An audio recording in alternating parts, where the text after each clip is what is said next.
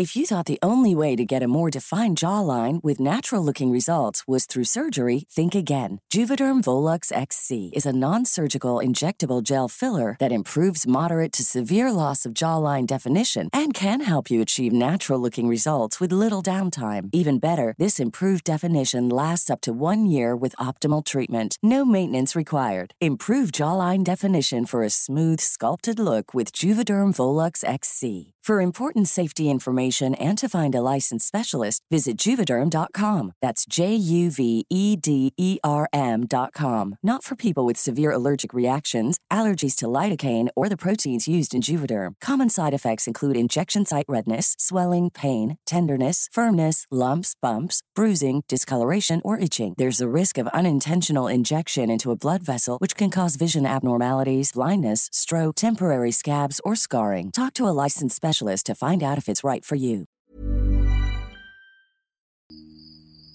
Тили-тили бом, закрой глаза скорее. Кто-то ходит за окном и стучится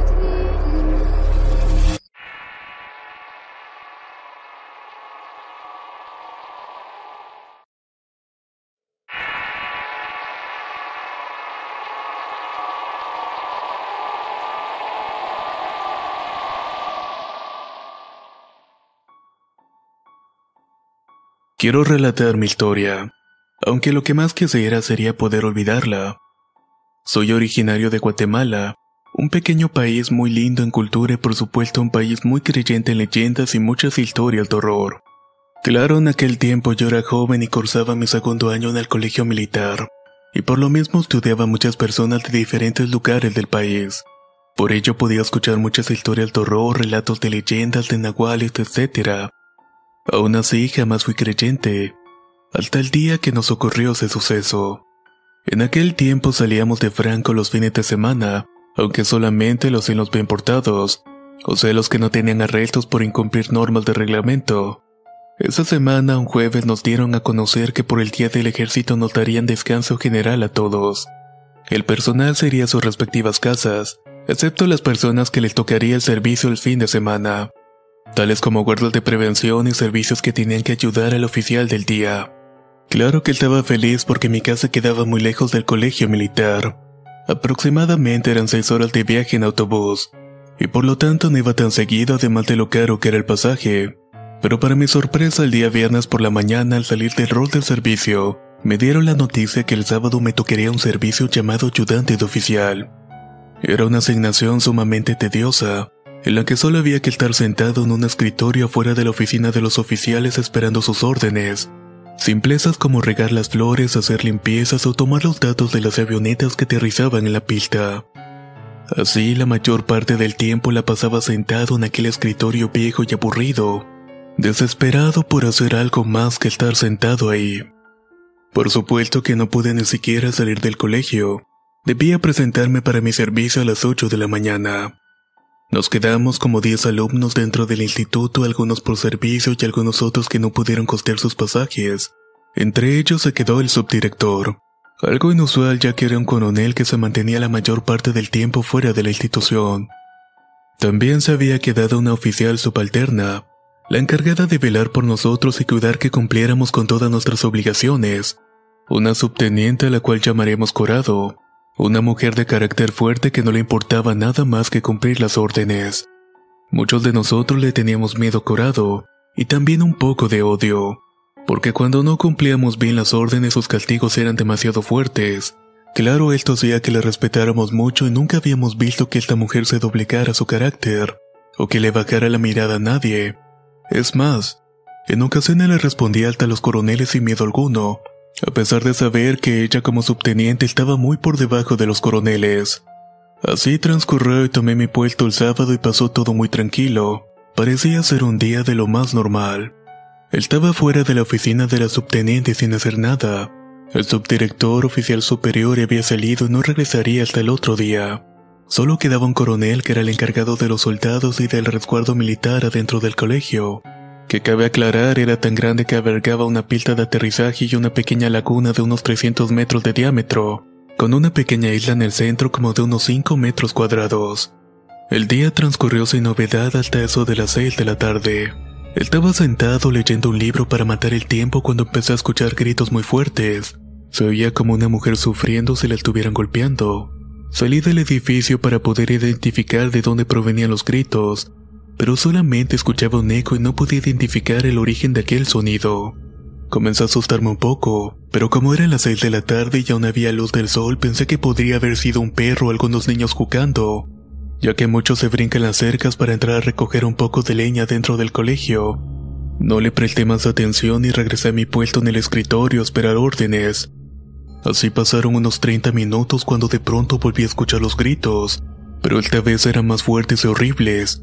Se me erizó la piel y sentí un frío muy pero muy fuerte pero mi deber era salir del edificio para identificar la procedencia del ruido.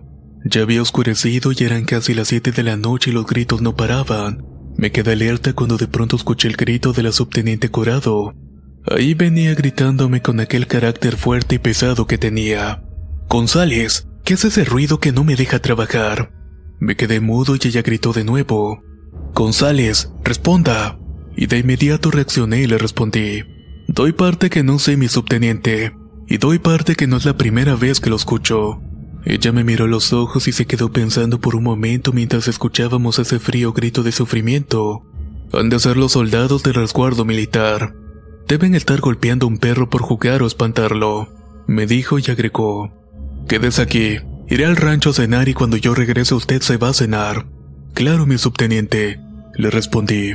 Me quedé con la duda y un poco de miedo debido a que en esta ocasión me quedaría totalmente solo dentro del edificio, el cual era tan grande como unos 150 metros cuadrados y con cuatro niveles. Me senté a leer el libro nuevamente mientras me abrigaba porque era una noche muy fría. Tal vez estábamos a unos 5 grados centígrados. No habían pasado ni 15 minutos cuando regresaron los gritos de sufrimiento, con aquel mismo eco aterrador. Me asusté mucho y me quedé sentado, y recordé que había una radio con la cual me podía comunicar con el servicio de guardia de prevención, que para mi suerte era de la misma promoción por lo cual podía hablarle en confianza. Tomé el radio entonces. Alfa, Alfa, aquí Charlie. Que hace el instante escuché. Alfa la escucha, Charlie. Soy González. Dime, González, ¿qué pasó? Y le pregunté que se escuchaba esos gritos y esperé con muchas ansias la respuesta, la cual me pareció una eternidad. Cuando me dijo que sí, sentí un frío entrando por la puerta principal y claro que en ese momento quería salir corriendo. Pero debía respetar mi puesto así que seguimos conversando. Nos preguntábamos qué era lo que podría estar haciendo ese sonido, cuando de pronto escuché que alguien estaba entrando al edificio y a lo lejos pude ver que era la subteniente. De inmediato me puse firmes para darle el saludo correspondiente. González, esos gritos no paran y tengo un mal presentimiento. Yo estaba más asustado que ella, pero sin pensarlo le dije, Tranquila, mi subteniente, han de ser unos niños jugando. Y así esperamos hasta que me autorizó ir a cenar. Iba con curiosidad de saber qué era lo que pasaba y qué era todo eso, ya que los gritos iban y venían por lapsos de 15 minutos. Después de cenar fui a cepillarme el internado que quedaba a unos 200 metros del edificio principal. Ahí comenté con los compañeros si no habían escuchado los gritos, me dijeron que así que también estuvieron buscando de dónde provenían, pero debido al eco no habían podido encontrarlo. Regresé a mi puesto después de haberme reportado con la subteniente. Pasó el tiempo hasta que nos dieron las 8.45 de la noche, la hora de la última formación para el pase de lista. Solo estábamos como 10 alumnos en el cuadro principal, la subteniente Corado y yo, y todos en voz baja comentaban los hechos muy asustados. La subteniente decía que estuviéramos tranquilos, aunque su cara ya se notaba un poco afligida. Al terminar de tomar la lista mandó todos a dormir excepto a los que teníamos que hacer servicio de noche. Nosotros los guardias dividíamos la noche en dos turnos, uno de 9 a 1 de la mañana que era el que me tocaba a mí, y el otro era de 1 a 6 de la mañana. Me senté en mi puesto y ella entró a su oficina a terminar unos papeles que estaba trabajando. No habían pasado ni 20 minutos cuando empezaron de nuevo los gritos, solamente que en esta ocasión eran más fuertes y venían acompañados del sonido de unos pasos. Me puse alerta y a lo lejos vi la silueta de un hombre muy alto y musculoso. Era el coronel de resguardo militar. Rápidamente me puse firme y le grité a mi subteniente: Doy parte que avance, mi coronel. Rápidamente ella corrió a darle parte que el servicio se encontraba sin novedad alguna. Cuando para mi sorpresa el coronel le preguntó si escuchaba los ruidos y ella le dijo que sí. El coronel era una persona que no le gustaba que le llevaran la contraria, y decía siempre tener la razón de todo. Llegó preguntando cuántos alumnos tenía a disposición, a lo que la subteniente respondió que eran aproximadamente 10. Él ordenó que abrieran la bodega de material de guerra y no dieran equipo, el cual consistía en una lámpara y un fusil para cada alumno. Asimismo, corría a llamar a todo el personal de alumnos para equiparnos, todo esto sin saber qué era lo que pasaba. Cuando el coronel llegó con nosotros, entre risas nos dijo, ¿Escuchan eso? Ha de ser un pachuco. Nos ha de querer asustar con una bocina y está haciendo una broma. Pero ya verá. Vamos a irnos en escuadra por todo el colegio y lo vamos a rinconar. Cuando lo vean, peguen tres gritos al aire para asustarlo, y también así me confirman que lo han encontrado. Esas fueron las órdenes del coronel y empezamos a caminar todos, incluyendo la subteniente y al coronel. Él se movilizaba en carro con cuatro soldados mientras nosotros caminábamos como si estuviéramos en un plan de defensa. Yo mi mente me preguntaba cómo alguien podía hacer tanto ruido no pudiéramos saber dónde está. Tendrá que tener muchas bocinas para hacer todos esos efectos de eco y colocarlas en diversos puntos para impedir saber de dónde venía el ruido. How would you like to look five years younger? In a clinical study, people that had volume added with Juvederm Voluma XC in the cheeks perceived themselves as looking five years younger at six months after treatment. Look younger, feel like you. Add volume for lift and contour in the cheeks with Juvederm Voluma XC. Reverse signs of aging by adding volume to smooth laugh lines with Juvederm Volure XC. For important safety information and to find a licensed specialist, visit juvederm.com. That's J U V E D E R M.com. Not for people with severe allergic reactions, allergies to lidocaine, or the proteins used in Juvederm. Common side effects include injection site redness, swelling, pain, tenderness, firmness, lumps, bumps, bruising, discoloration, or itching. There's a risk of unintentional injection into a blood vessel, which can cause vision abnormalities, blindness, stroke, temporary scabs, or scarring. Talk to a licensed specialist to find out if it's right for you. Hiring for your small business? If you're not looking for professionals on LinkedIn, you're looking in the wrong place. That's like looking for your car keys in a fish tank. LinkedIn helps you hire professionals you can't find anywhere else, even those who aren't actively searching for a new job but might be open to the perfect role. In a given month, over 70% of LinkedIn users don't even visit other leading job sites. So start looking in the right place. With LinkedIn, you can hire professionals like a professional. Post your free job on linkedin.com slash people today. Era mucho para una simple broma de un pachuco. Así pasamos unos 30 minutos caminando por toda la pista de aterrizaje sin encontrar absolutamente nada, mientras los gritos aumentaban en volumen y frecuencia. En eso escuchamos el radio. Era el coronel dando órdenes que nos juntáramos en el rancho. Cuando llegamos se le preguntó a Corado si había tenido algún éxito. Contestó que no y él tampoco había encontrado nada y estaba molesto. Todos nos volteamos a ver un poco confundidos, cuando en eso escuchamos a la viejecita jefe de cocineras, quien era la única persona que dormía del rancho. Quedamos sorprendidos debido a que eran casi las 11 de la noche, y ella era una persona de aproximadamente 70 años. Esta se le acercó al coronel y le dijo, Si la están buscando es por gusto, no pierdan su tiempo, mi coronel. Le recomiendo que no siga la búsqueda porque si la llega a ver le podría traer muchas maldiciones. Y más a usted, mi subtenienta. Volteando a verla. Si usted la ve por ser mujer jamás podrá tener hijos. Dijo aquella anciana dejándonos a todos impresionados. De pronto empezó a caer una neblina y un frío penetrante. En eso con la arrogancia característica del coronel ofuscado le dijo a la anciana. ¿Qué te pasa? ¿De qué hablas? ¿Y qué haces despierta a esta hora? ¿Acaso no tiene que madrugar? Con respeto, mi coronel. Lo encaró la cocinera. Tengo 40 años trabajando en la cocina de este colegio. Siempre he dormido sola acá y he visto y escuchado demasiadas cosas. No sé si usted cree o no, pero lo que están escuchando es a la llorona. Es por eso que no pueden saber de dónde provienen esos gritos. Logra entenderlo. Solo le puedo decir que entre más lejos los escuche, preocúpese, porque eso significa que ella está muy cerca de usted. Pero entre más cerca los escuche, despreocúpese, porque quiere decir que ella ya está lejos, y volviéndose hacia la subteniente. Y sobre todo usted no la busque, que si la ve quedará con la maldición ya que la llorona fue una mujer que mató a sus hijos y que luego se arrepintió y se quitó la vida. Debido a eso aparece llorando y gritando, lamentándose.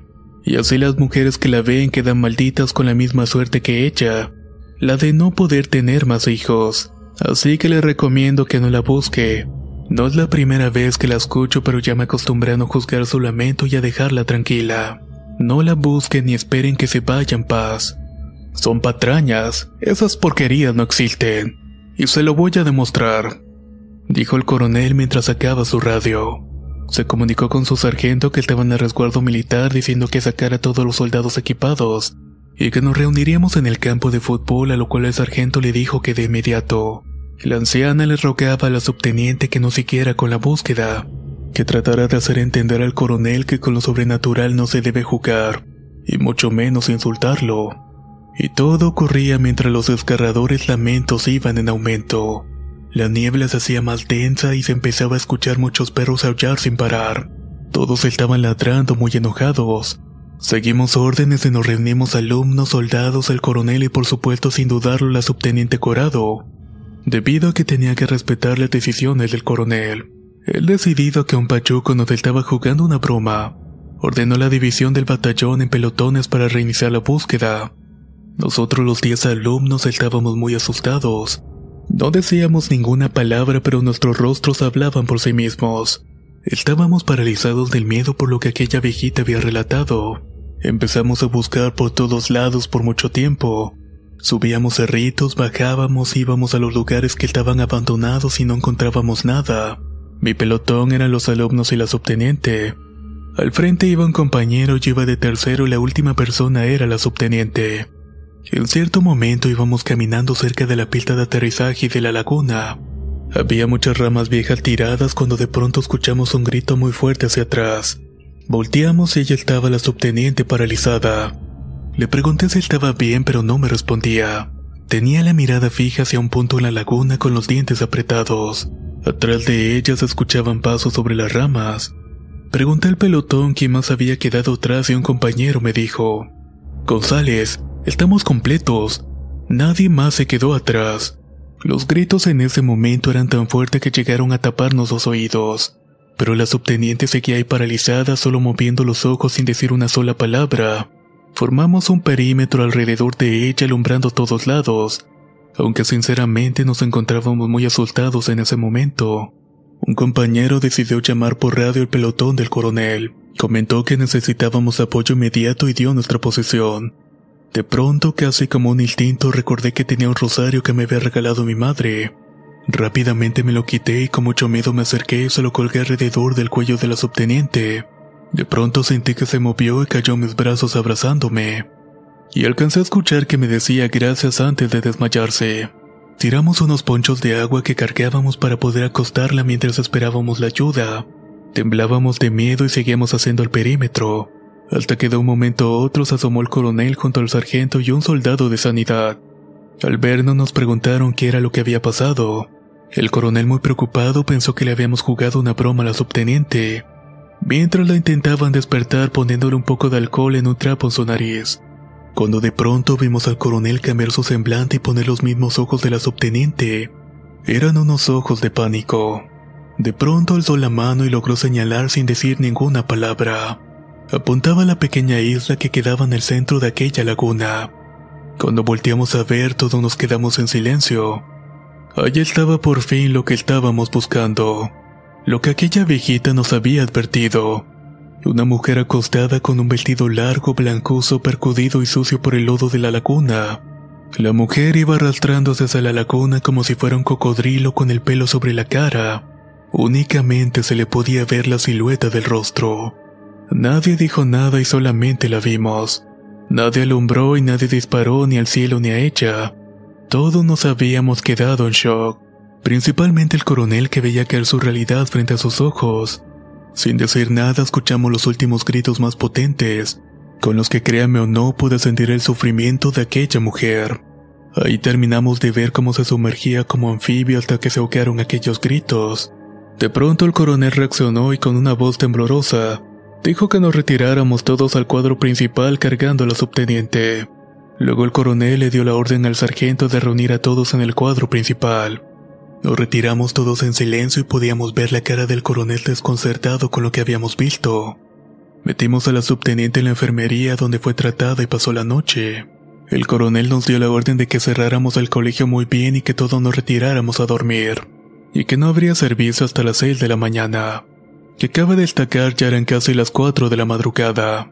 Nos retiramos completamente impactados y aterrados.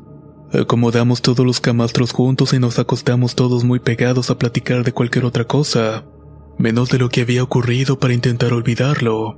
Y así pasamos las horas que hacían falta para el amanecer. Cuando dieron las ocho pudimos ver a la subteniente que se iba a su hogar sin decirnos adiós.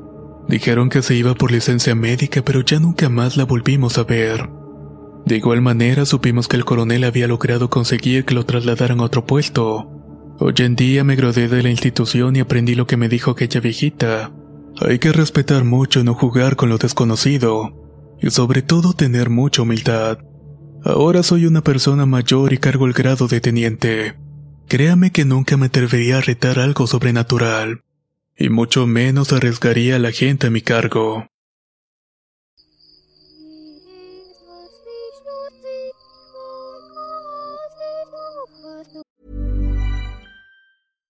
If you're looking for plump lips that last, you need to know about Juvederm lip fillers. With Juvederm Volbella XC and Juvederm Ultra XC, your lip look, whether it's subtle or bold, can last up to one full year with optimal treatment and no additional maintenance. Find a licensed specialist and see if it's right for you at juvederm.com today. That's J U V E D E R M.com. Add fullness to lips in adults over 21 with Juvederm Volbella XC or Juvederm Ultra XC. Do not use if you have severe allergies or a history of severe allergic reactions, or if you're allergic to lidocaine or the proteins used in Juvederm. Tell your doctor if you have a history of scarring or taking medicines that decrease the body's immune response or that can prolong bleeding. Common side effects include injection site redness, swelling, pain, tenderness, firmness, lumps, bumps, bruising, discoloration, or itching. As with all fillers, there's a rare risk of unintentional injection into a blood vessel, which can cause vision abnormalities, blindness, stroke, temporary scabs, or scarring. For full important safety information, visit juvederm.com. Hey, it's Paige DeSorbo from Giggly Squad. High quality fashion without the price tag. Say hello to Quince. I'm snagging high-end essentials like cozy cashmere sweaters, sleek leather jackets, fine jewelry, and so much more. With Quince being 50 to 80% less than similar brands and they partner with factories that prioritize safe ethical and responsible manufacturing i love that Luxury quality within reach. Go to quince.com slash style to get free shipping and 365 day returns on your next order. Quince.com slash style.